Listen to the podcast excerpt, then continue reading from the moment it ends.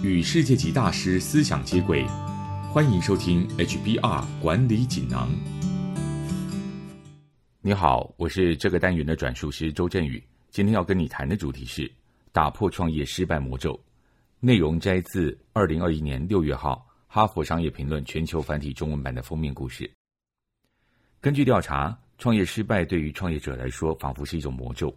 新创公司的失败率高达百分之七十五，这到底是为什么呢？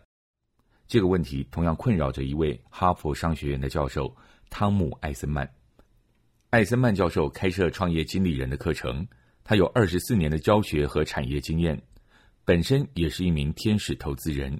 他决定要找出原因，破除这个大多数创业者的魔咒。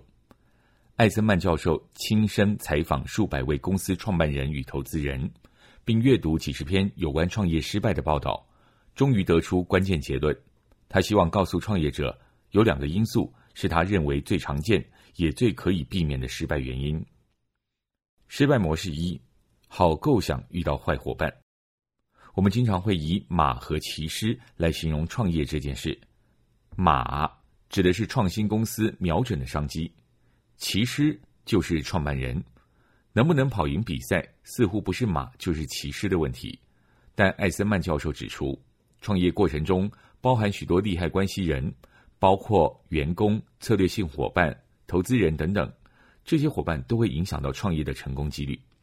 我们来看一个例子：艾森曼教授有两位学生，打算合伙成立一间服饰公司，专门为年轻的专业女性提供平价、时尚又合身的上班服饰。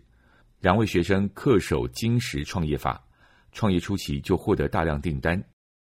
然而不到一年，就出现生产与存货问题，公司被迫关门。这到底怎么回事？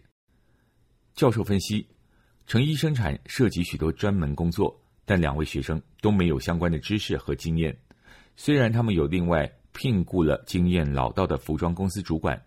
但这种经验丰富的资深员工却缺乏新创事业需要的弹性，也无法一人兼顾太多工作，因此无法有效发挥应有的才能。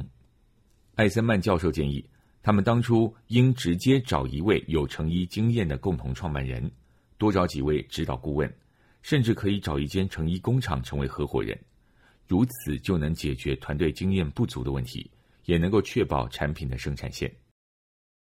失败模式二。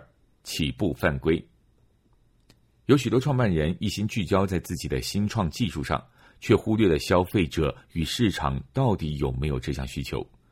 这些创业者就像鸣枪前就起跑的田径选手，太急于推出产品却弄巧成拙。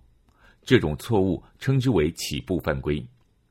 我们同样来看一个例子：一个聚焦在线上交友约会的科技公司，想推出一款新的配对系统，为了得到投资人信赖。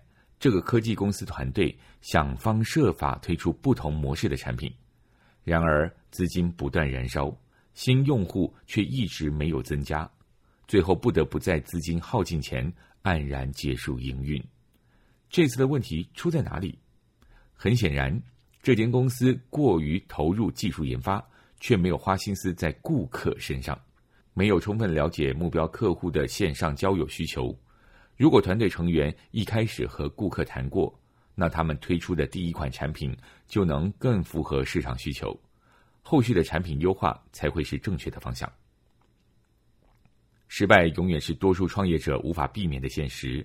用有限资源去做新的事情，本质上就有风险。但如果认清很多失败是可以避免的，依循着前辈的轨迹，我们就可以降低失败的风险。